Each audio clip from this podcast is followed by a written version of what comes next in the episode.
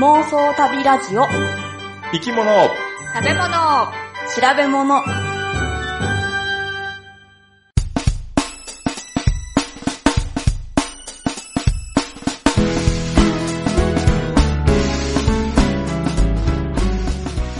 この番組は世界中の見てみたい生き物、食べてみたい料理、訪れてみたい国について好奇心旺盛な3人が調べたことをもとに妄想力を働かせながら語り合うラジオ番組です。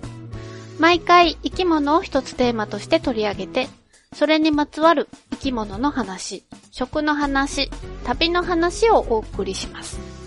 熱いグッチです。ラーメンホークを買いました、ポチコです。iPhone が思いやりを要求してきました。たまです。うん？思いやうん。うちのスマホめっちゃ古いんやけどさ、うんり。はいはい。iPhone4S っていうやつ？おー。はい今はもうホームボタンって新しいのはないんやんな。いや、SE あるよ。あ、SE 新しいやつあんの、うん、あるある。うちのやつもあるんやけど、うん。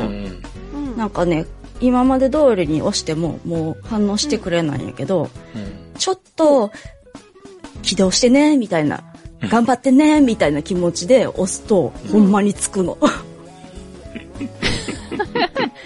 な、な、なんかもうかなり気まぐれになってきちゃった。そうね。なんか優しさを持って押せば、うんうん。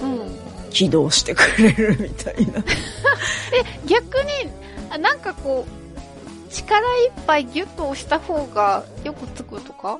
あーその接触が悪くなってきてるわけではないんですか？あー、どうなんかな？確かにこう、素早く押すとあかんねん。うんあー。ちょっギューと、指を置きつつ、うん。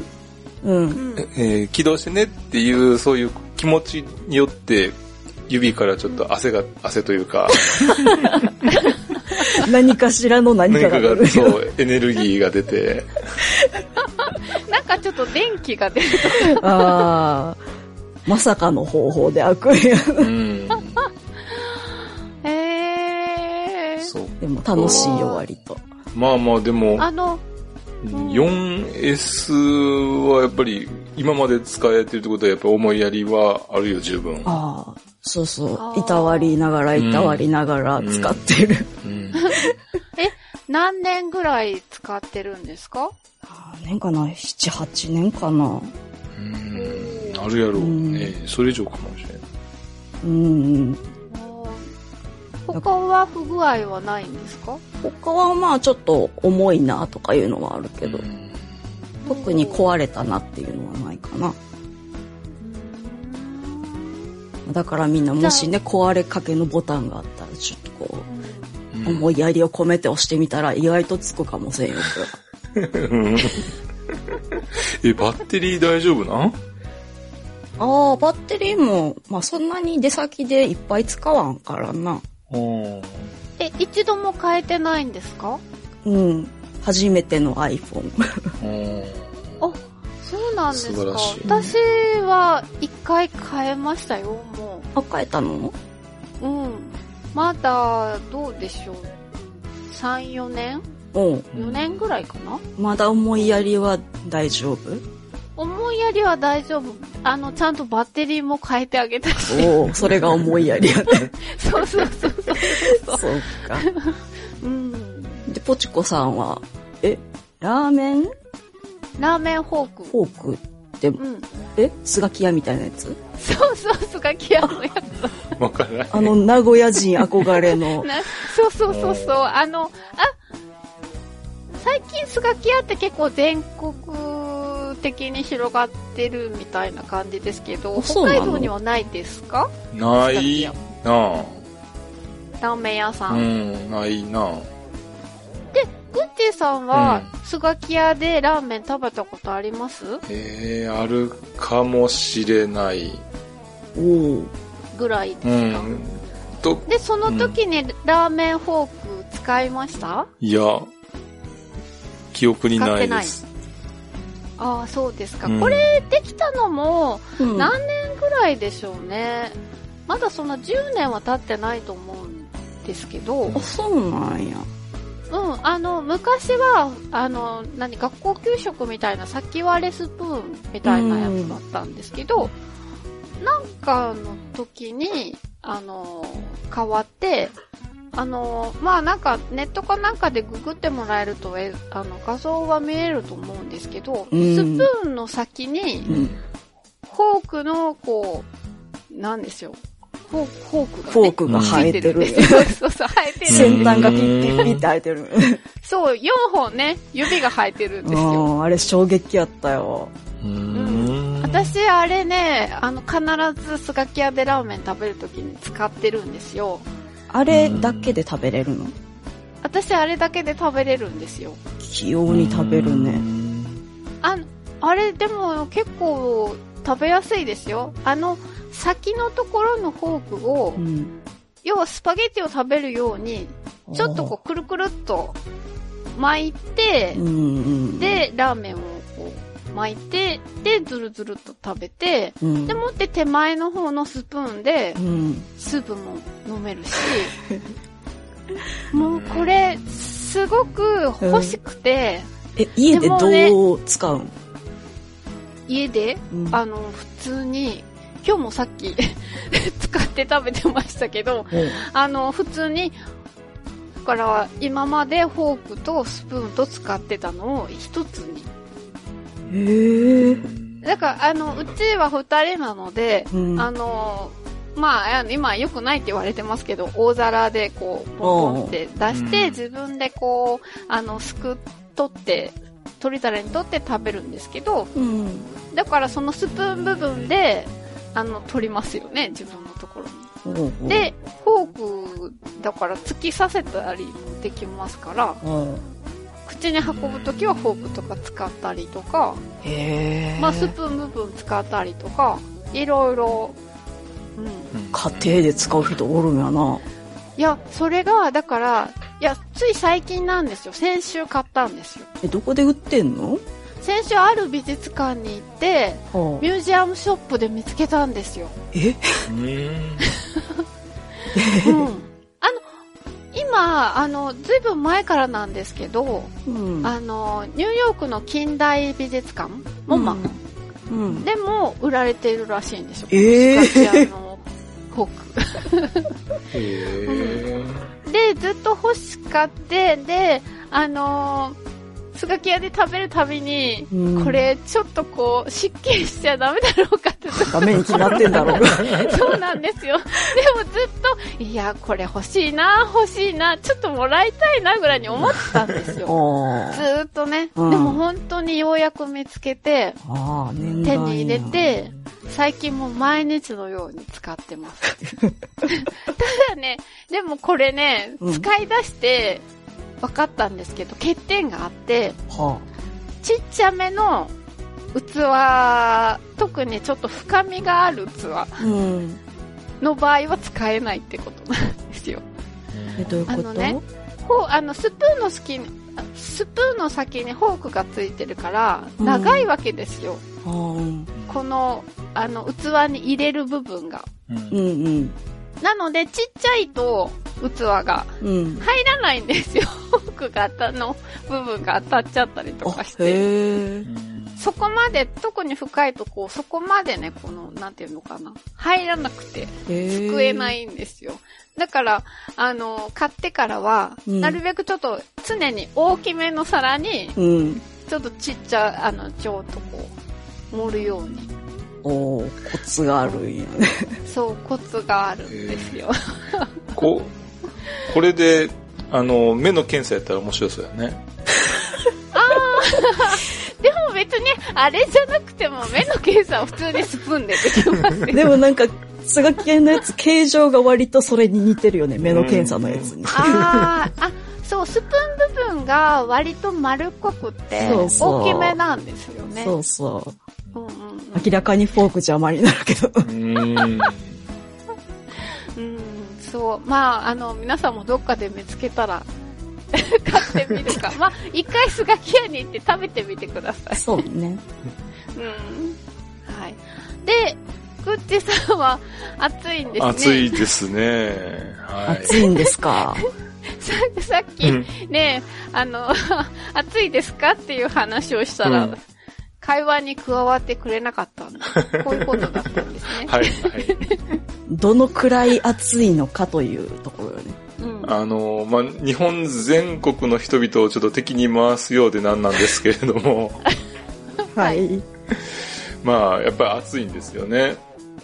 と言っまあ、夏だし。ねと言ってもね、30度を超える日が数日あります。おー、数日か。で、最低気温はどのくらいなんですか？22度ぐらいかなうんああ、快適に眠れますね。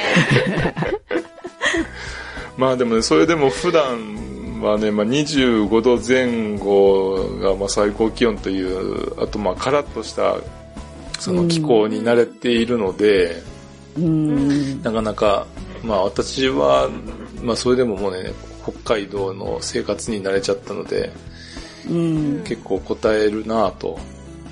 ああ、確かにな。普段と違う気候は答えるわ。で、あさっては最高気温が14度とかっていう話だし、え、最、最高ですよね。そうそう。すごいね。だから、え、もう何？秋到来ですか？いや、本来なら秋ぐらい来ててもおかしくないねんけど、あ、そっか。うんもう9月入ったらもう秋ですか？もう9月入ったらもうか、ていうかお盆過ぎたらもう完全に秋よね。へえ。うーん。で、まあ、そうですかね、この毎年この程度の暑さが続くようになったら、ちょっとエアコンを買うかどうかをちょっと迷っちゃうなと思って。そっか。エアコンないんですか？ないない。扇風機だけ扇風機だけです。あきついな、それはあ。。ねえ北海道で熱中症になっていやいや、結構いる運よ。ばれた。意外と。いるいうんる。そうなんですか。やっぱりね、お年寄りで、やっぱりね、お年寄りでも、あの、窓開けれないとかっていう人も中にいるからうね。ん。ああ、そっか。へえ。で、急に暑くなるし、本当うに、ん。寒暖の差が激しいから、ちょっと、やっぱり、あの、体がちょっと大変かなっていう時は、あるかな。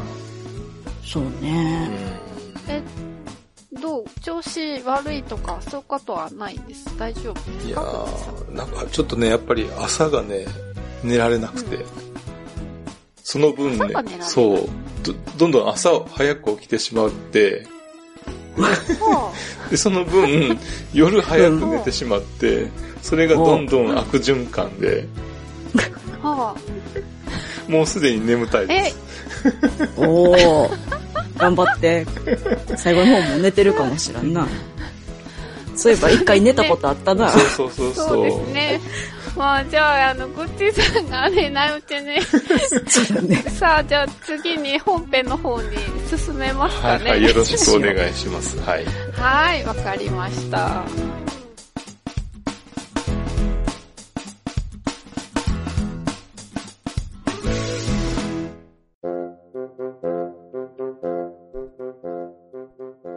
さて、今回の生き物は、サトゥーさんからのリクエストで、シーラカンスなんですけれども、うん。うん。シーラカンスは、えー、甲骨魚項、えーシーラカンス目に属する魚類を一般的に呼んでおります。うん。で、えー化石種も、おあと原生種、今生きている種類も含めた、まあ、総称ということになっているんですけども、うん。なので、えーまあ、いっぱい、その、種類がいるんですよね。で、シーラカンス目には、うん。えーシーラカンスカーだとか、ディプロケルキデスカーとか、おハドロネクトルカーなどの、なんか恐竜みたいな名前うんですね。うんまあね、化石、ほぼ化石やからね。ああ。うん。だから9つのカーがあるようです。へえ。で、このシーラカンス目っていうのは、まあ、多くのその化石によってその存在が知られていまして、うん。まあまあ、いろいろ分類されているんですけれども、あの、古生代のデボン期に、まあ、出現をして、その、一族というか、うんシーラカンス目の一族は、えーその、デボン期に出現して、えー広くまあ世界の水域に栄えていたそうです。うん。ただですね、約6500万年前の、あの、恐竜が絶滅した時ですよね。で、大量絶滅をした時には、えーそこを境に、えーまあ、全ての種が絶滅したというふうにされておりました。ほう。なので、その化石でしかその存在が確認されていなかったんですけれども、うん。その1938年までうん。は、ということなんですけども、うん。えーとね南アフリカの、えー東海岸にあります、うんえーチャルムナ川っていう川の沖合で、うん。えーその1938年に今生きているその種の生存が確認されました。なので、その、その当時、えーというか、えー見つかったあーシーラカンスは、うんその姿が化石と同じ形をしていて、うん。えーまあ、世界を驚かせたそうです。うん。びっくりするね、そんな。うん。そうそう。で、まあ、先ほどそのシーラカンスは、まあ、シーラカンス目の魚類の総称というふうに言ったんですけども、うん。その1938年に発見された今生きているシーラカンスと呼ばれているものは、えーシーラカンス科ではなくて、ラティメリア科、ラティメリア族カルムナエという、え？そうです。うんだからまあ、あの、生き物の名前を、えー表すときに二名法って言って、属名と種名というのうん。を言うことが多いんですけども、うんえー今、えー今生きている我々が持っているシーラカンスというのは、うん。ラティメリアカカルムナエという種類の名前だそうです。へえ、そうなんや。だから、シーラカンスと言っても、本当は、うんえーでっかいくくりやねんけども、う。うんんなんかその一部の方が、まあ、えー代表しちゃっているとうんいうことですね。で、現在ではまあこれまでにそのアフリカの、うん南アフリカ、あとコモロ諸島、えータンザニアうん。と、その辺で見つかっているのと、あとインドネシアでも見つかっています。へえ。で、あのーまあ、シーラカンスが泳ぐときは、うんなんか歩くように泳ぐんですよね。うんあのーでえっとね、ネットでね、探してみると、うん。シーラカンスが泳ぐ姿を撮影したっていう動画が出てくるんですけど、うん。もう、あの、足を動かしてるように泳ぐんですよ足ね、。足どれ？足。えー前、前足と後ろ足みたいに、ヒレがね、あの、別々に動くし、へえ、そうなんや。まあ別々に、普通にうん、普通は別々に動くんやけど。あ、まあ別々には動くわな。うんうん。でも、うん、なんか歩くように泳ぐんですよ。へえ。で、陸地を、あ、なんか歩くこともできそうな雰囲気で。で、まあ、そのヒレっていうのは、その他の魚では見ることのできないような大きな骨だったり、うん。その関節があるのが特徴だそうなんですよ。なので、まあ、魚から両生類への、えー変化する過程、そのままの姿や特徴を、えー持っているのではないかというふうに言われております。へで、まあ、当然ね、まあ、前も言ったことはあると思うんですけど、えーシーラカンスっていう、ここで言うシーラカンスは、えーラティメリアカルムナエのことなんですけども、え。うん。うんえーこいつの祖先と、うんえー両生類に行った、例えば、イクチオステガとか、んっていう、何ですか、それ？という生き物がいるんですけど、そういう化石の。だからその、そいつらのお同一の、まあ、しあの、祖先がいたんじゃないかなと。だから最初に陸に上がった生き物が、そのイクチオステガっていう、えーふうに言われているそうなんですけども、うん。でそいつらとすごく似てるんじゃないかと。はあはあ。まあ、似てるというか共通の祖先が、近い祖先が共通しているんじゃないかと。う。うんん。で、えー、あとですね、うん。うん。えー背骨がないんですよ。あ、そうなの？うん。あの、硬い背骨の代わりに、えー脊柱って言って、ちょっとね、中が空洞になってて、ええで、ホース状の管が、まあ、頭から、こう、尻尾の方まで繋がっているんですけども、うん。で、その中は、まあ、油のような液体で満たされているそうです。へえ。で、あのね、化石で見つかった時には、なかなか背骨が見つからないから、うん。どうなってんやろうと思っていたそうです。うん。で、実際に、その生きた化石、シーラカンスを、えー捕まえて、えー見てみると、そういう構造になってたんで、ああ、一緒やと。うん。変わってない。うん。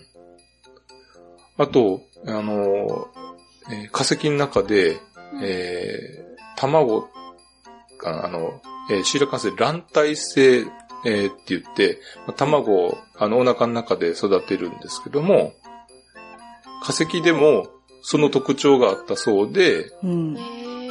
卵体性だったらろうという風に推測されてたんやけども、うん。実際に見つかったそのシーラ関数も、えー、卵体性だったので、おお、やっぱりそうやったんやと。こういうのって結構う嬉しいって言ったらあれやけど、ーそうですね。あの、推測してたのが当たったっていう。うんそう、本当ね、そうだったんだ。合ってた。うん、そうそう。だってさ、うんあの、近代一少年だとかさ、あ。うん。あの少年じゃなくてもいいけど、あの、す推理小説なんかで。はいはい。種明かしされるわけやんか。それが、えー、当たっているのは当たり前やん、作者が作ってるから。そうだな。うんうんけど、うん。誰も作者じゃないのに、うん。それが当たってたらめちゃめちゃ気持ちいいと思わへん？ああ、絶対嬉しいわ。うん、そうですね。うん。うんだから、そういうのって、うん。生きた化石が見つかると、そういった意味でも学学者の中でもすごく、えー驚きやし。多分自分たちが感じている驚きの何百倍も驚きがあったんじゃないかなと思って、当時のその学者の人たちにしてみれば。うん、そうですね。うんで、その、シーラカンスのことを、えーよくその生きた化石というふうに言うんですけども、う。。うんで、まずその化石っていうのは、えーまあ、人間が地球上に、えー現れるずっと前から大昔に生きていた生物の、えー後のことを言いまして、うん。えー古い地層から発見されるんですけども、必ずしも骨だけじゃなくて、うん。まあ、まあ、あの、殻もそうだし、あと、足跡。なんかも化石として、えー出てきます。うんでも足跡で何々の足跡ってわかるもんなんですね。やっぱり、いや、でも恐竜のね、足跡は結構ね、うんああ。出てるよね。そうありますよね。うん、うんうん。でもあれで、例えば歩幅が分かれば、あ高さ何センチとかさ、はあ、そっか。どれぐらいのスピードで歩いてたとかっていうのが分かるし、あ。おーああ、スピードもわかるんですか？うん、あの、化石の体の大きさだとかっていうのも全部、えー、分かってれば、うん。あーあー、なるほど、うんなるほど。そうそう。うん。で、実際生きたか化石の恐竜が出てきて同じ速さで走ってたらすごいびっくりするよね。まあ、いろんな驚きがあるよね。うん。うん。恐竜もどっかに生きてたらいいのにね。うん。あーびっくりするな。まあ、あの、化石として発見される生物っていうのは、まあほとんどが、まあ、絶滅したあ生き物なんですけれども、うん。まあ、例えばアンモナイトだったり、その三葉虫なんかも、うん。そういったあ生き物、あ生きた、あえっ、と、化石なんですけど、うん。えーその昔の生き物っていうのは、まあ、やっぱり化石を通してしか、えー確認することができないんですけども、うんえーさっきもほども出た、その生きた化石っていうのは、その昔の、えーい生態、体の作りだとか、うん。えーそういったものとほとんど変わらずに、えー現代でも生息している生物のことを言います。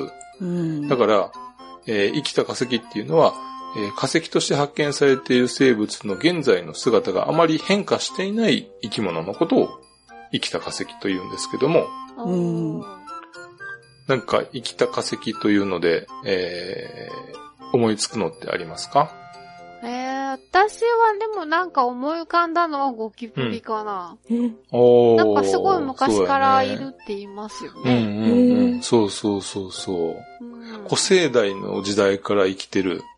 それこそね、シーラカンスと同じようなえーぐらいのお昔からうん生きてますね。なので、まあ、これも生きた化石ですよね。うん。で、シーラカンスだけではなくて、例えばオウムガイなんかも有名かもしれないですけども、はいはいはいはい。うん。そうですね。と、えーあとね、ラブカ。ラブか。はいはい。怖そうな、なんか、そうそう魚ですね。うん口が大きくて、うんエラがね、なんか赤くて、なんであれ、なんか縦にうん。ありますよね。この顔があって、その、うん普通エラがあって、エラの後ろにもなんかこう、線がありません？ラブカって。うん、あれ、エラの穴というか、サメの仲間やから、ああ。あそこあれもが、だから、エラが何本もあるんですか？あれ。エラの穴やね。エラがあるっていうか、うんうん、エラ穴ですね。うん。それの中に見えるエラが赤くてみ、えー、すごく目立つのから、そうそう、赤いのね。ううんん。そう。じゃあなんで生きた化石っていうのはその長い間姿を変えていないのかなとうん。考えてみると、うんまあ、えーそれぞれ、えー事情は、生き物で事情は違うと思うんですけども、ううん。ん。シーラカンスの場合はどうかなと考えると、うん。まあ例えばね、先ほどその、うんえーシーラカンスの祖先っていうのは、うんえーまあ、世界中の水域で栄えたというふうに紹介したんですけども、う。うんん。現在生きているシーラカンスは深海に住む生き、新シーラカンスです。陸に、その、えー陸の川の淡水に住んでたシーラカンスも多いそうなんですけども、う。うんん。そいつらは絶滅して、うん。深海に住んでいたシーラカンスだけが生き残ったと。うん。えっ、と、前回も、まあちょっとお話ししたかもしれないですけど、えっ、と、いえー例えば淡水に生きてたやつが、深海に移動して生き残ったんではなくて、う。うんん。いろんなシーラカンスの種類、シーラカンス目っていっぱいいるって言いましたけども、うん。えー当時シーラカンス一族が流流星を極めたと。うん。うん。その流星を極めたシーラカンス一族の中でも、うん。ちょっと、まあ、つまはじき者って言ったらおかしいかもしれないですけど、うん。他の奴らがいろんなとこに行って、うん。じゃあ俺らはちょっと深海に行くかと、うん。アンダーグラウンドな、アンダーザシーに行って、うん。うん。そのディープシーに行った奴らだけが、うん。えー上の方では大きな変化が起こったのにも、うん。うん。関係しないで影響を受けずに、えー一番その海の底にだけ、えーに行ったやつだけが生き残ったと。うん。あ深海っていうのは、うん。あんまり環境が変わってない変わらないでですすかね。ね。うん、ほとんど変わらないです。うん。だ水温も変わらないし、あうん。そっか、氷河期とかうん来ても、別うんに深海はもん、なんか別に関係ないんだ。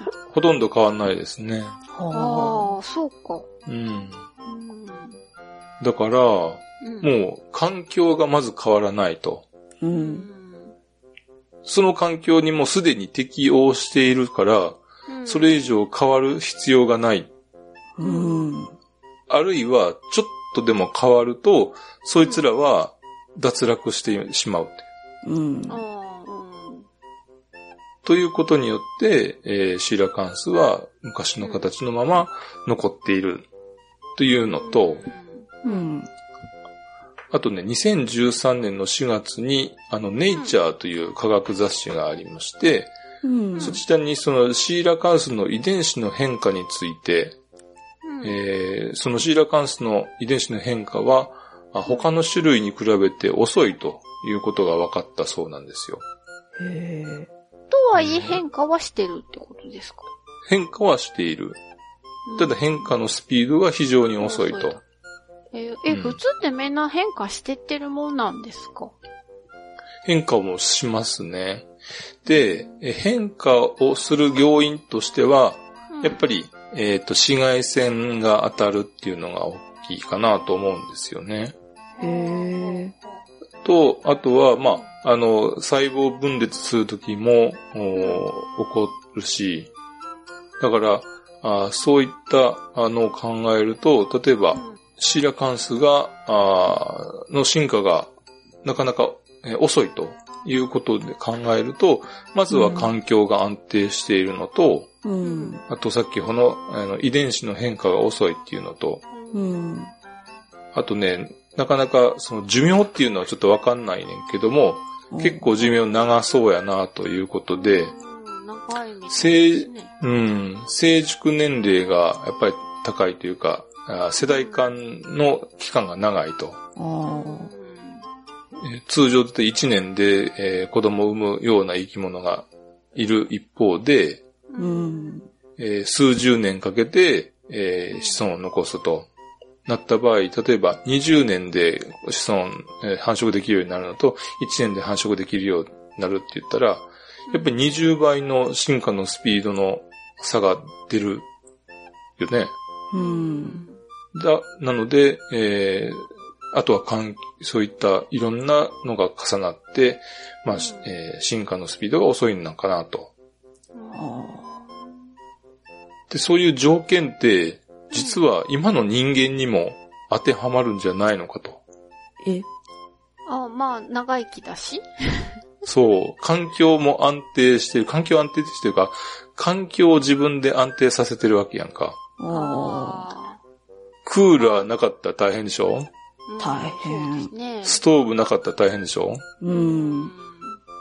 だからストーブもクーラーもあることによって年間で例えば15度から25度とか30度ぐらいの間にで生活することができるわけやんか。う。うんん。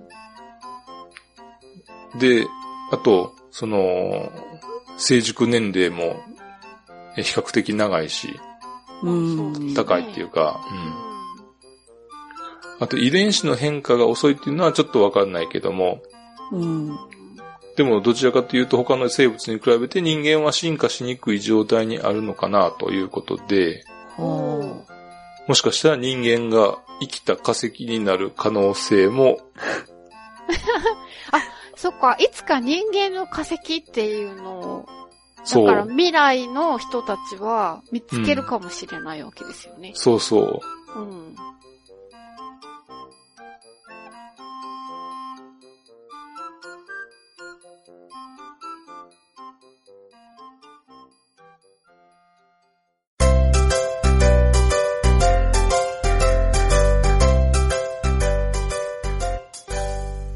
グッチーさんの話を聞いてても、やっぱりシーラカンスってどこか神秘的なイメージがあるなとうちは思ってんけど、うんそんなシーラカンスをうん見事に日常に取り入れたものを発見しまして、日常、はい。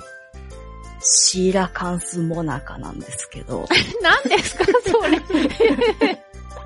これね、し静岡県の沼津市のシーラカンスカフェっていうお店で販売してるんやけど、これがね、自立すんのこう。これなんで自立すんのかなと思ってたけど、グッチーさんの話聞いてて歩くんやと思って。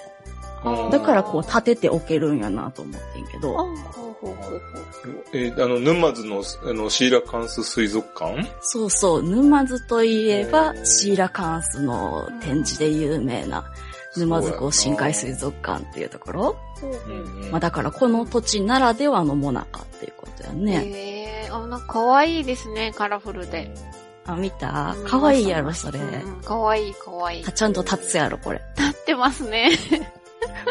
いいやろ。へえ。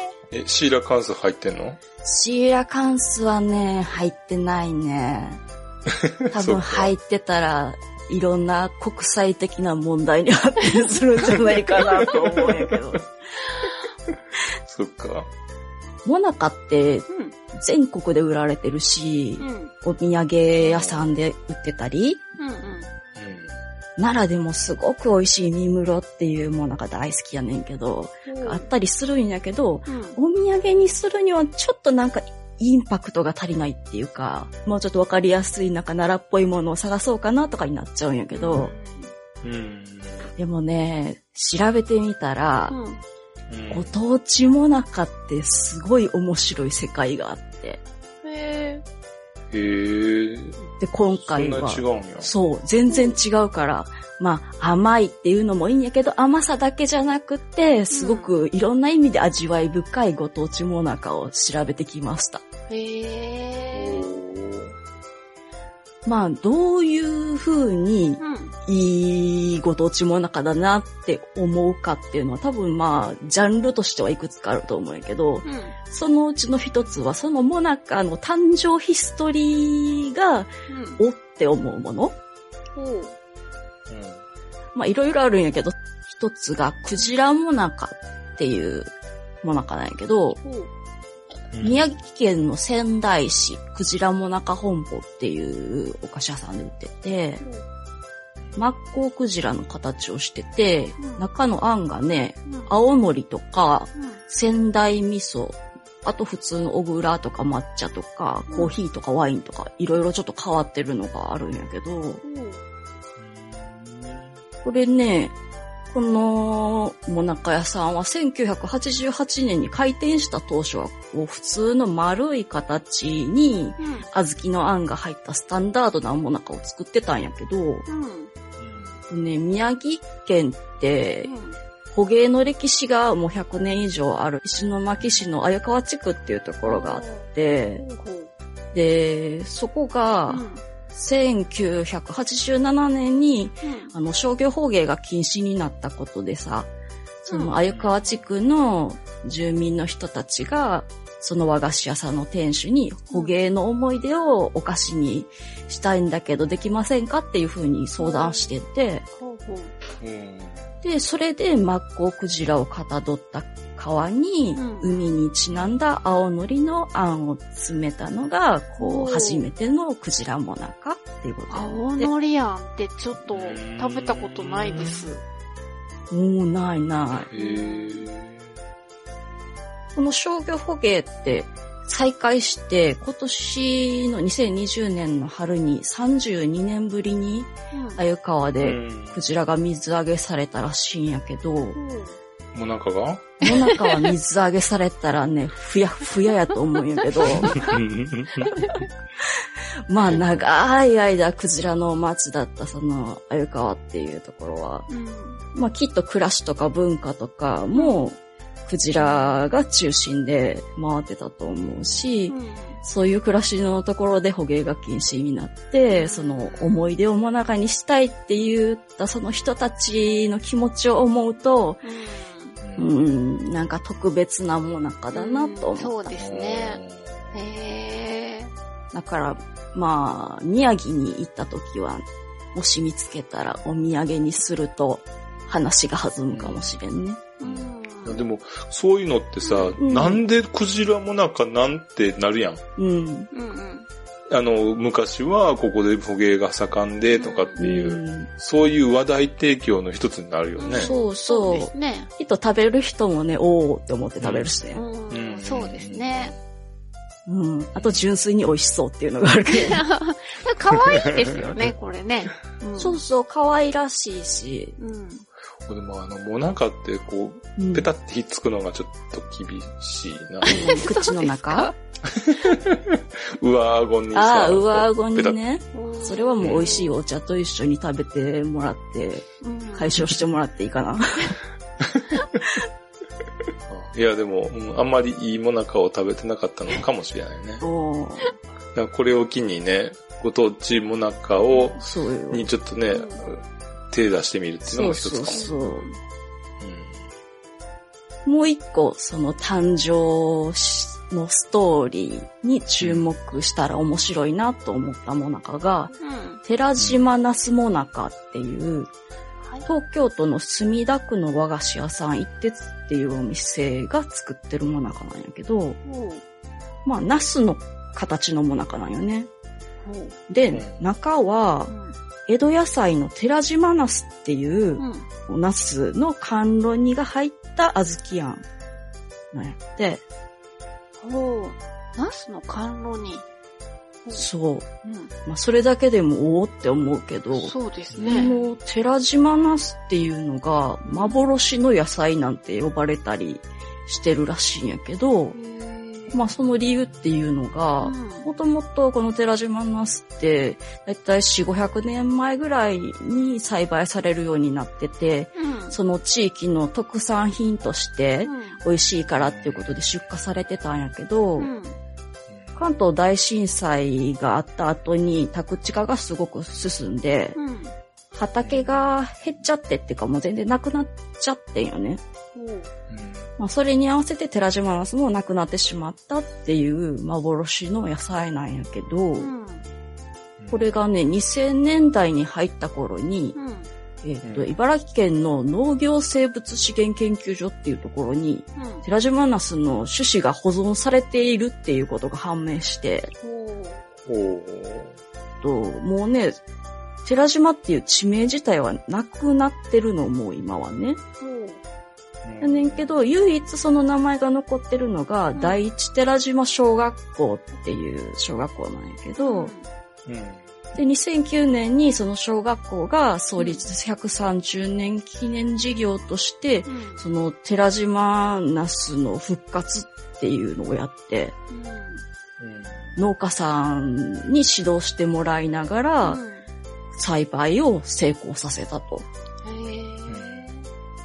まあもちろん畑があるわけじゃないからさ、うん。学校の中とか、路地とかで育てたり、あとは、こう、お家に配ってベランダとか、お庭とかで家庭菜園で育ててもらってっていう感じやってんて、その寺島ナス自体はうん、ちょっと小ぶりで、うん。皮は固め、で肉質がしっかりしてる感じ。まあ、その当時はね、その4、500年前は美味しいっていうことでいろんなところに出荷されてて、うん。最近もね、やっとちょっとだけ出荷されるようにはなったみたいで。そういう消滅と復活っていうのを知って食べるとうん特別な味がするかなと思う。そうやなああ、そうね。うん。あの、モナカって本当にいろんな形のものがあって、うん。それこそ生き物の形とか植物とかうん。建物とかなんでそれみたいなものとかがいっぱいあるんやけど、うん。だいたいあんはやっぱり普通の小倉あんが多くって、うん。でもね、野菜の形をしてるモナカって、うん、野菜ってあん。に混ぜやすいからさ、あだからその形の野菜が実際にあんに入ってるっていう商品が多いから、野菜のはね、買ってみたらいいかもしれんね。まあ今紹介したのは日本やけど、ーうん。海外にもモナカってあるんかなっっていうところが気になって、ちょっと調べてみたらあるんです。まあ、主に有名なのはうん、ポルトガルと台湾。え、ポルトガル？そう、ポルトガルに、ね。もしかしてポルトガルから来た？もなかそのね、ルーツ的には何もはっきりなってないみたいね。うんまだ推測だけみたいな感じ。このポルトガルはね、水の都アベイロっていうところがあって、うん。そこにね、オボシュモーレシュっていうモナカ、まあ、郷土菓子やね。だから街に行ったら、オブシュモレスの看板があっちにあったり、こっちにあったりとか、お土産屋さんでもあっちで売ってて、こっちで売ってて、みたいな感じらしいんやけど、形がね、だいたい魚か貝かワインダルが多いんやけど、で、その中にすごく甘い卵黄のクリームが入ってると。なんか妙にオレンジ色ですね。綺麗な。あ、あんね。ね。そう、あんめっちゃ甘いらしいよ。卵黄のすごい鮮やかな色してると思う。一方の台湾はどうかっていうと、ね、台北に、日本が台湾統治してた時代に、うん。えっ、と、創業した、1920年に創業したモナカの専門店っていうのが今もあって、台北堂っていうとこなんやけど、創業当時から使われてる型がね、菊型なんよね。ほう菊型のモナカであったりとか、まあその後、あの、型で新しく作られたのが、一元玉に描かれてた梅とか蘭の形、うんうん。そういう形のモナカを作ってて、意外なことにね、現地の人のお客のほとんどは若者らしいやんか。おへーえ。へー。甘いもん好き。かなああとはなんか贈答用にも結構使われるって。へーまあ今は三代目の人がやってはるんやけど、うん。二代目の人がインタビューで、うん。私たちは日本人以上に日本の伝統を守ってきたって言ってて、やっぱり製法もうん。材料も本当に当時のままでやってるから、本格的なモナカを台湾に行って食べるっていう方法があるっていうのが意外で。うんへー。うん。お土産としてもありっちゃありやと思う。そうですね。でも、なんかこう、台湾土産なんだって言っても信じてもらえないかもしれない。信じてもらえなさそうや。う ん うん。その、誕生のストーリーが、こう、注目されたようなやつとかもあったけど、うん。こう、お土産で渡した時の一番わかりやすい、こう、うん相手のリアクションを引き出すのって、うん、見た目がすごいっていうやつやん。ああ、うんそうですね。まあ、あとは、あんもそうやけどね。こんなあんが入ってるのっていうところ？うんうん。うんそこでおすすめなのがね、魚の形をしたうん。モナカっていっぱいあって、それこそ、ヒミブリの形とか、関サバ、関アジの形とか、いろんなのがあってう、ん。割とね、魚ってこう、一匹を横からうん。描いた形のモナカが多いんよ。うん。でもね、珍しいのが、カツオの頭だけの形をした、カツオ一本釣りモナカっていうのがあって、これはね、カツオの一本釣り漁獲量日本一、宮城県日南市の明月堂の商品。これのすごいところはね。あんにも魚を練り込んでるところ。えー、魚ってどうよ。白あんに、カツオ味噌あとね、レモンとか練り込んでて、これがね、甘みとか塩加減とか酸味がすごくバランスが取れてるらしくって、いや、意外と美味しいんじゃないんかなと思って。そうなのかな？うん。血がどうしても食べてみたいっていうか、見てみたいなと思ったモナカがうね、ん。モナカっていろんな種類はあるけどさ、皮の中にあんが入ってますよっていうやつやん。うん。でもね、この常識を覆したのが、うん。千葉県の富津市にある野口製菓っていうところで売られてる、バカモナカっていうやつなんやけど、おうええ名前がかわいそうやな。うん、バカモナカ。うん。うん本物のバカ貝そっくりに作ってあって、バカ貝か。ああ、バカあー貝ね。はいはいはい。貝殻のモナカのうん貝の隙間からオレンジ色の舌みたいな不足っていうやつがベロンって出てんの。ああ、うんはいはい。見ました見ました。そのオレンジ色の不足はね、牛皮で作られてて、ああ、そこれはすごいなと思っう。いて。や、これ美味しそう。これ美味しそうやんうな。しかも、もらったら衝撃大きいやろ。これかわいいね。いいよね。この富津市はバカ貝の一大産地らしくって。ああ、うんそういえばそうだ。そうそう。へこれがね、なかなかいいなと思って。ーうん、よくできてる。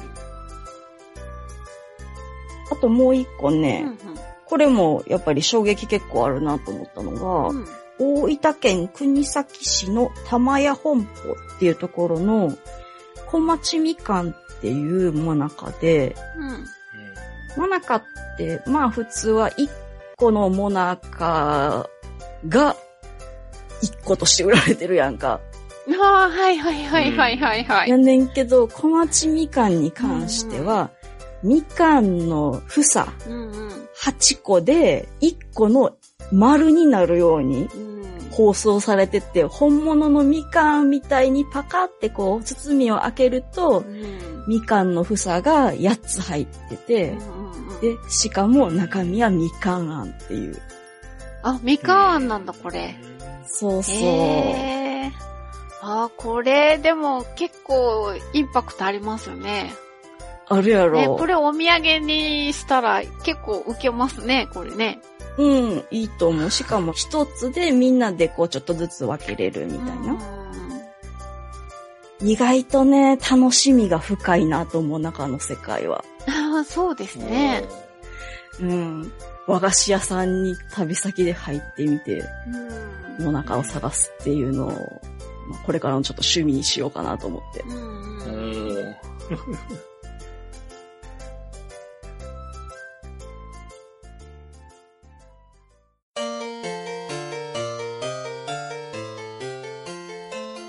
シーラカンスはまずいらしいです。え？うん。もう判明してるの、それは。判明してるんです。やっぱ食べた人がいるみたいで。あお。うんで、えっ、と、食べた感想によるとう、ん。水っぽくて味がなくってう、んで、筋っぽいと。最悪やな。大役。で、あの、シーラカンスが、あの、いるアフリカ大陸の東にある、さっきグッチさんの話でも出てたコモロ諸島んでは、シーラカンスのことをゴンベッサって呼んでるらしいんですけど。これは食えない魚っていう意味なんだそうです。経験に基づいた名前がついてる。そうそうそうそう。美味しくないみたいですね。うんだからね。うんで、おまけにですね、えっ、と、シーラカンスの、あの、身肉っていうんですかね。うん。には、ワックスエステルっていう、まあ、ロウの一種らしいんですけど、っうん。ていう、その、し油が含まれていて、で、この人間はワックスを消化できないんだそうです。へえ。なので、あの、まあ、少しならいいみたいなんですけど、でも、あの、ちょっとでも食べ過ぎると、下痢とか、嘔吐。あと、皮膚のただれなんかを引き起こすんだそうです。完全に食べられないね。そう、食べられない。で、あの、日本でも、バラムツとか、うん油底ムツっていう、こう、深海魚にも、このワックスは含まれていて、うん。で、あの、食品衛生法で食品としての流通、販売は禁止されているんだそうです。そうなんや。ほう。うん。あの、なんかね、そう、チャレンジャーで食べちゃう人もいるみたいですけど、うんうんあのーお腹下して大変なことになるみたいなので、え、でもそれは現地で食べれば、現地の法律でってことなんでしょ？あの、この、あの、油底物とかって、結構アジアの国では取れて、うんで、あのー普通に売ってる国も結構あるらしいんですよ。うんへえ。じゃあ普通に食べてるん？向こうの人、だからまあ食べ過ぎないようにすればいいのかう、うんん。うーん、なんか特殊な 消化液を持ってるのか、この人。まあ、だからちょっと気をつけて食べた方がいいでしょうね、うん日本人の場合は。で、でですね、このワックスっていうのは、あの、魚が垂直移動をこう激しくするようなものに結構含まれているんですって。浮力の調節とうん。エネルギーの貯蔵を兼ねていると考えられているんだそうです。へで、え。あの、一般的にほとんどの魚って、あの、浮力調節のために浮き袋を持ってます。うん。あの、背骨に沿って細長い、あの、浮き袋が、あの、大体あります、魚って。うん。で、あの、普通の魚はその浮き袋の中に当然空気を入れてます。う。うんんで、あの空気膨らませたり、しぼませたりして浮いたり沈んだりとかうん。させてるんですけど、あの、深海魚は、その浮力調節のために、浮き袋の中に油を入れてるのが多いんだそうです。へえ。で、理由なんですけど、深海だとすごく水圧がかかりますよね。うん。あの、金属バットを水深300メートルまで沈めると、うん。ぺしゃんこに潰れちゃうらしいですあ、。そんなに？うん。そんなに。だから、もし深海魚が浮き袋に空気入れてたら、うんそこのとこピュッ潰れちゃいますよね、当う然。ん。だから空気入れるわけにはいかない。うん。だけど、深海魚だって、ね、浮力調節必要ですよね。やっぱ上行ったり下行ったりしなきゃいけないから。うん。その、あのー空気の代わりに、水圧にも耐えられて、で、水より軽いもの。っていうことで、油を入れてるんじゃないかっていうことなんだそうです。うん。っていうこともあって、深海魚っていうのは油が乗ったものが多いんですよ。ほ代表的なものとして、うん銀だらかの油坊主っていうのがあるんですね。あの、ほら、さっき言った油底物とかなり混同されてることが多いらしいんですけど、う。うん。油底物は食べれませんけど、油坊主は食べれます。うん油坊主の方は、あの、人間がちゃんと消化できる油が乗った魚。へで、見た目はね、こうさっぱりしてそうな感じの白身魚なんですよ。ー。うん。で、食べたいって思った人は、なかなかスーパーでは普通では売ってないんですけど、うん。そらね、えー、うん。小田原駅へ行ってください。小田原？はい。で、小田原駅で油坊主伝説っていう駅弁が売られているそうです。ええー。すごい。にう。うんん。で、販売元は10日券っていうところで、お値段1300円。うんえーちょっとお高いです、結構いい値段するな。うん。で、この油坊主は、味噌幽庵焼きになっているんだそうです。へだから幽庵焼きだから味噌と柚子の味がするのかな？え。うん。うん。で、このお弁当の開発秘話なんですけどう、ん。すごく油が乗ってるから、タレが、なんていうの、油に弾かれちゃうの。はあ。だだからなかなかこう味がこうつかないらしいです。えー、すごい。うん、だから何回も試作をしたと。へえ。あと、あの、焼き時間もうん。油が多すぎて焦げ目がつかないんですって。へえ。うん、魚ってやっぱりね、美味しそうなこんがりちょっと焼き目が欲しいじゃないですか。ううん、ん。でもね、なかなかつかないんですって。うんでも、焼きすぎちゃうと、今度は皮が焦げちゃう。ああ。なんか、その加減がなんかとっても難しいらしいです。なるほど。うん。それからですね、あの、油の乗った深海魚には他にはですね、ムツっていう魚があります。うんうん。これ、あの、本州の太平洋側の水深200から500メートルくらいのところに住んでるお魚で、うん。うんあの、脂っこいことをムツっこいっていうのあって聞いたことありますか？それってムツから来てんの？そう、そうなんですって。そうなんやうんうん。だからもうこのムツっていうのはとっても油がいっぱい。あうん、なんですって。ま、ただし、このムツなんですけど、うん。仙台では、六の魚って呼ばれてるらしいです。うんムツとは呼んでないそうですうん。ちなみに。なんでかっていうと、あの、仙台の藩主、伊達ムツの神。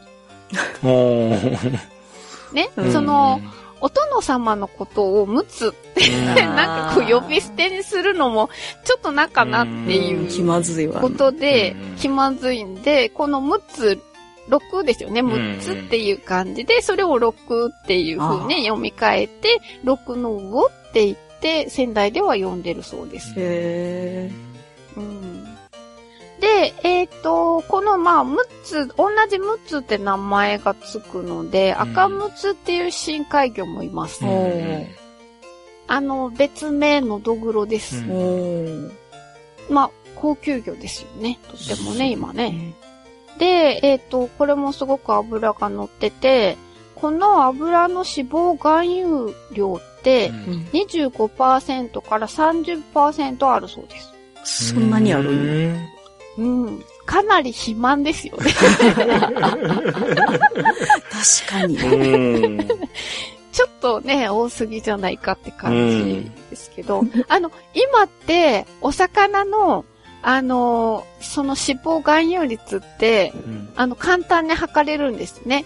あの、その、なんていうの、その丸のままっていうんですか？いちいち切ったりしなくても。へえ。あの、人間の、ほら、えっ、と、体脂肪計う。うんん。あるでしょ、あれを応用したなんか機械があるそうですよ、今って。え、乗せるだけでわかるみたいな？乗せるのかさわ、あの、すのかよくわかんないですけど、へえ。らしいです。だから結構簡単に今、いろんなあの、魚のね、あの、どんだけ脂肪が乗ってるかっていうのは、数値としてちゃんとわかるそうです。へまあでもし、うん、時期にもよるっていうのもある？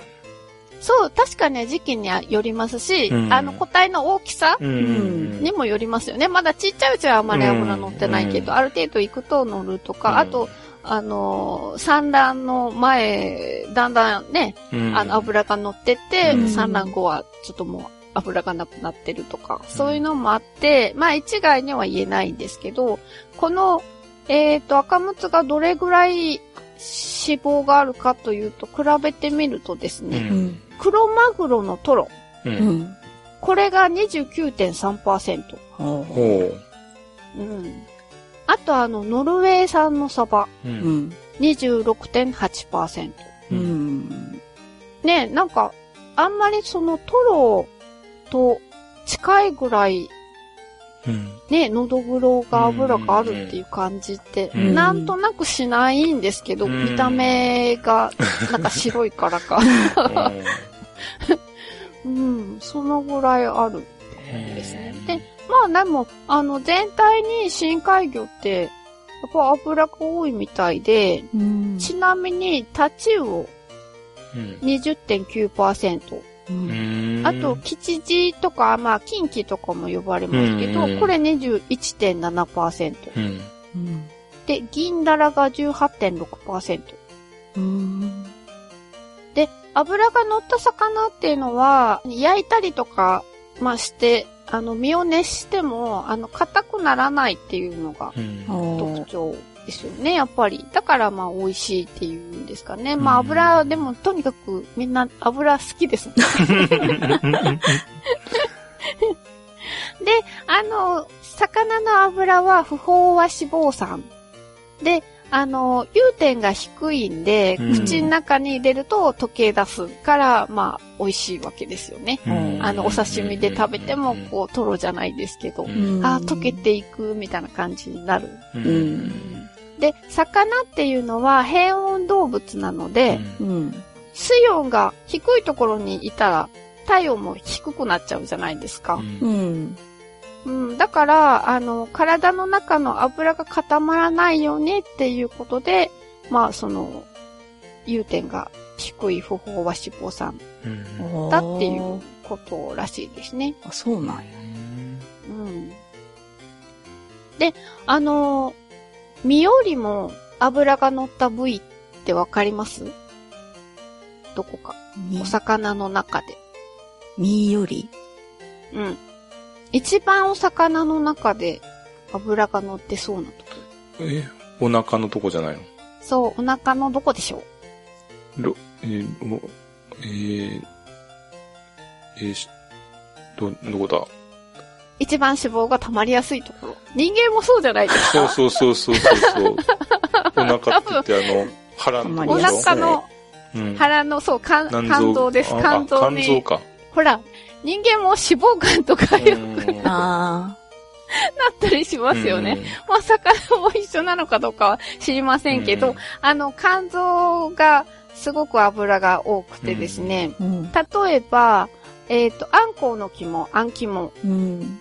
このあん肝のの脂肪分って約40%なんだそうです。すごいほあのー魚の中でも深海魚は特に肝臓というか肝の、ううんあの脂肪分が多いらしいんですけど、うん。この理由っていうのが、深海っていうのは餌が少ないんで、いつ餌が食べられるかわからない。うんうんだから、常に肝臓に栄養を蓄えるように、こう、なんかするんだそうです。あ。へうん。深海魚食べるときは、肝もぜひあればね、え。味わってもらえるといいと思います。うん。で、深海にいるのは魚だけじゃないです。うん。うんほう。あの、沼津の深海水族館の人気者、う。うんんメンダコ。ああ、めんどあくね。うん可愛いんですよ。あ。うん。あの、タコなんだけどうん足が長くなくて、うん足がこう、なんでしょう。短いんですよね。あんまない。げ 要は、あの、タコ、真ん中のタコの体の周りに、うんげんこつみたいなものが、あの、は8本ついてるぐらいですかね。で、それが、こう、ふわふわ、こう、ゆやゆや、うんなんていうの、漂うというか、へ浮いたり下いたりっていうのがもうめちゃめちゃ可愛いんですよ。もうずっと見ていたい可愛いんですけど。うん。で、このメンダコの味はどんな味がするかあなんですけど、うんまず、水の中に入ってるととっても可愛いメンダコなんですけど、うんうん。水から出すとべちゃっ潰れちゃって、スライムみたいになっちゃうへえ、そうなんや。らしいです。はい。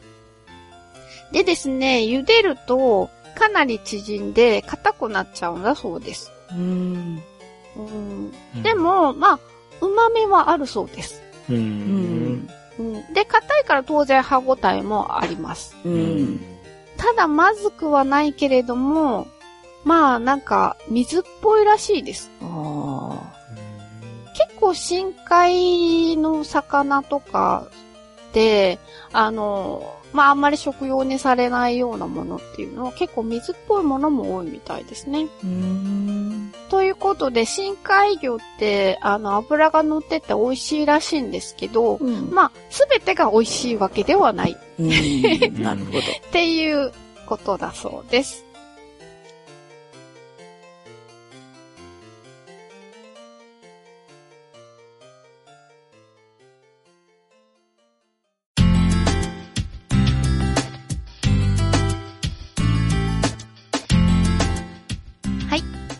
疲れ様でした。エンディングです。はーい。はい。今日もいただいたメールを紹介したいと思います。じゃあ、えーと、まずは、たまさんかな？はい。はい、お願いします。はいえーっと、長野のトラックドライバーさんからいただきました。えっ、と、第93回ジャイアントパンダの会の食べ物のお話でおにぎりの話をされておりましたが、私には幻のおにぎりがあります。それは50代半ばの私が小学校低学年の頃、父の実家の法事で親戚が集まった時、大部分が農家という田舎のせいもあって、集まった親戚のお母さんたちが料理、配膳、その他諸々を手伝っている中、あるお母さんが集まった親戚の子供たちのお昼ご飯用に作ってくれたおにぎりです。それはごまのおはぎに似ていなくはないのですが、全くの別物。米はもち米ではなく普通のうるち米を潰したりせずそのままおにぎりにして、形は米の量に対して表面積を稼ぐためかコンビニおにぎりよりだいぶ小さめの三角おにぎり。そして周りに塗ってあるごまはおはぎに比べるとほとんど砂糖を使わず少し塩気の強い仕立てのものを薄めに塗ってありました。我が家から見ると遠い親戚のお母さんがその時作ってくれたもので、我が家では作らないので二度と食べる機会がないのですが、ごまの香ばしさが大変美味しかった記憶があります。追記しますと、昔はこちらの方では時々自家用にごまを栽培していた家があったので、ごまのおむすびも自宅にあるものを利用しようとして生まれたのかもしれません。ということです。ありがとうございます。ありがとうございます。ありがとうございましだね。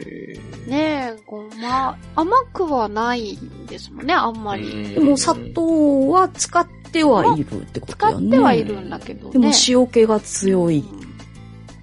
想像がつかんようなおにぎり。この自分の舌を頼り美味にしそう、かうん。自分の舌を頼りにこうね、再現するのは難しいのかな、やっぱり。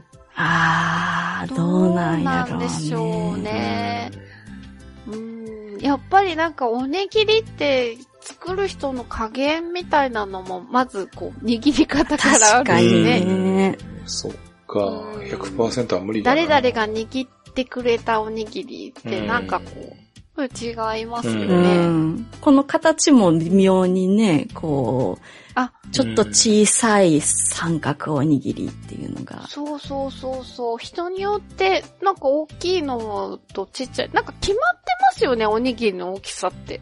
やっぱ手の大きさじゃない？うん。手の大きさになるんでしょうね、きっうと。ん。うん。じゃあ、そのおばさんはちょっとちっちゃな手だったのかな？かな？それか子供用にちょっとちっちゃく作ったか。あそっか、おやつ用にね。いいね。なんかいい思い出やね。うん。そうですね。あの、ごまって結構ね、あのーまあ、愛知県でも結構作ってたりはします。あ、そうなんや。最近はあんまり見ないですけど、ちょっと郊外の方に行くと、うんあのー、ごまって私も知らなかったんですけど、こう乾燥させといてね。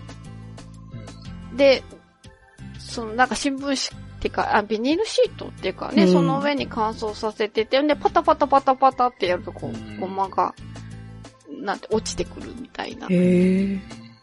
うん。まあ、お店なんかは機械でなんかやるんでしょうけど、うん普通に家庭でやるのはそんな感じで、ごまをこう、うん。なんていうの？出してるというか、収穫してるのを見たことがありますよ。へえ、そうなんや。うーん。ああ、ごま作れるんだ。うん。やっぱごま栽培してなかったら作らないおにぎりなんかもしれんね。うん。うーん、そうですね。うん美味しそう。なんかそういう思い出っていいですうね。ん、いいね。うんまたね、あの、ねあの、こう、親戚みんな子供たちがこう、昔って集まったりとかしたじゃないですか。あで、そんな中で食べるから余計に美味しく感じるのってありますよね。あ。あるやろね、それはね。うんねえ、あの、最近はあんまり、ほら、うん。子供も兄弟も、お、だいたい親も兄弟少ないし、で、全体にこう、こじんまりとしちゃうけど、親戚の集まりって、私でも結構親戚の集まりって、あの、10人以上いるっていう子供おがー感じだったから、結構賑やかだったから、あうん、なんかね、それがたとえこう、法事とか、うんまあ、あの、お葬式みたいなものでも、ちっちゃい時ってあんまりこう、よくわかんないのか、うんそれよりもみんなでこう、なんかワイワイした思い出の方が強く、うん私も残ってます。なるほどうね。んうーん。はい。ありがとうございました。ありがとうございましたじゃあ、えっ、と、もう一つ、今度はじゃあ、グッチーさんお願いします。はい。えー初めてお便りします。いつも楽しく拝聴しています。桜エビの天ぷら食べたいですね。えー南米ボリビアの話題がありましたので、一言というのは、私はボリビアのラパスに住んでいます。えー中には、え市内でも普通に食べられていて、市内のメルカード、市場へ行けばどこでも買うことができます。スーパーマーケットでは売っている、売っていないかもしれません。色の白い中乳で、ツンターというのもあります。ハムスターは天竺ネズミのことだと思います。えーこちらでは、あ、た、あ、クイか。こちらでは、クイとか、コネホウ、ウサギとか呼ばれています。私は食べたことがありません。えーこれからも放送を楽しみにしています。えけっこさんからいただきました。ありがとうございます。ありがとうございます。はいありがとうございました。そう、ねボリビア在住そうそうそうそう。遠くから。なんとうん地球の裏側かえ、ら。そう。そうですね。いやーありがとうございます。嬉しいね。うん。で、またね、現地の情報もね、ね。うんやっぱりあれね、スーパーマーケットみたいにちょっとお高く泊まったところでは売ってないわけだよな。スーパーはお高く止まってるんです。メルカード一番に行かないとなかったんか。ああ、そうですね。あれやね、ポチコさんはガイドの人に、中尿なんてこんなとこにはないよみたいに言われたんやったっけ？あの、メールいただいたんですうんね。そうやって、旅行に行ったっあていうれ誰がやったっけ？すごい頭がえっと、こんがらがってるよ。メールをいただいたお名前、えっと、どなたでしたっけ？えっと、ヤギさん？ヤギさんじゃなくて何さんでしたっけ？うん。そうだ、ポチコさんの話じゃなくて、ヤギさんの話だ。そう。ヤギさんが、えっ、と、旅行に行かれて、うん。で、ガイドさんに中尿ないですかって聞いたらないよって、そんなのないよっうん。て、うん、言われたっていうことだったんですねそうだ。そうでも、ガイドさんは、ないよって言ったけど、中尿ということは知ってるんだから、うんどこかには売ってるんじゃないっていう話をしたと思いうんます。。そうそうう。ん。そっか。だから、市場に行けばうん。売ってるう。ん。うんなかなか、あの、旅行中に市場に行くのも、うん。ね、市場って時間がこう、限られてる。そうやね。曜日だとか時間だとかね。そうそうそうそう。うん。だから、なかなかちょうど空いてれば行けるけど、っていう感じですもんうね。んでもやっぱりね、あの、市場は一番市民の生活に密着してるからね。その辺の、お売られてるもの全部全然、全然違うからさ。楽しいうんね。楽しいよねう。うんん。やっぱりなんか新鮮な感じがしますようね。ん。うん。あの、ヨーロッパとかでも、なんかスーパーもあるんだけど、うん。位置、位置が立ってる時があると、位置の方が絶対なんかうん美味しそうなんですよね。うんなんかスーパーの野菜ってちょっとこうんう、しなびた感じでうんもう、なんかあんまりこう、美味しそうじゃないけど、あんまりだからやっぱりみんな、そういう両方あるところっていうのは、位置に買いに行く人が多いのかあな。ーうん、まあ、スーパーマーケットは便利は便利ですけどね。毎日やってるし。うん。うんそうね。ね、日本でも、あんまり市場とか位置とかっうてんないですもんね。市場か、なないね。ちっちゃい時はまだギリあったけどな。そう。でも、その、えっ、と、メルカードとかに行ったら、うんこの天竺ネズミとかも売られてるのかもしれませんね。うんそうね。これ、天竺ネズミのことを、コネホ、かっこウサギって呼ぶってことは、そうん同じようなジャンルに入ってるってこと？う。そう。うんネズミとウサギって同じ種類じゃないですよね。うんあれ？違う一緒です違うか違いますよね。へえ。違う。まあでも、食べてみたら一緒なんかもしれんね。あ、味の問題で一緒になってるのかな。どうなんでしょううね。ん。うーん。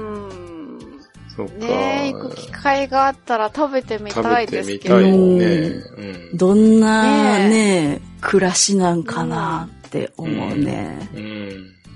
いつかあの、行きますのでよろしく。あその時には。はい。ありがとうございました。ありがとうございましたありがとうございました。はい。えっ、と、番組では、えっ、と、まだまだメールを募集していますし、うんうんあとですね、えっ、と、第100回は、あの、クイズ大会を開催する予定で、うん。あの、リスナーさんから問題を募集中です。はいで、詳しくはホームページに書いてあるので、えっ、と、内容は見てください,、はいそれか前回の放送を聞いていただくと分かると思います。もう一回聞いてください。で、あの、締め切りは10月15日となってます。まだあの、ね、時間があるので、うんゆっくり、あの、問題考えて送っていただければ嬉しいです。はい。ということで、えっ、と、メールアドレスをじゃあ、ともさんお願いします。はい。メールアドレスは、妄想旅アットマーク gmail.com mousoutabi アットマーク gmail.com です。お一人様何問でも送ってください。はい待ってます。ぜひお願いしまはいよろす。しくお願いします。はい。ということで、えー今日はこれで終わりにしたいと思います。はい。聞いていただいてありがとうございました。じゃあ、次回もぜひ聞いてください。さようなら。さようなさようなら。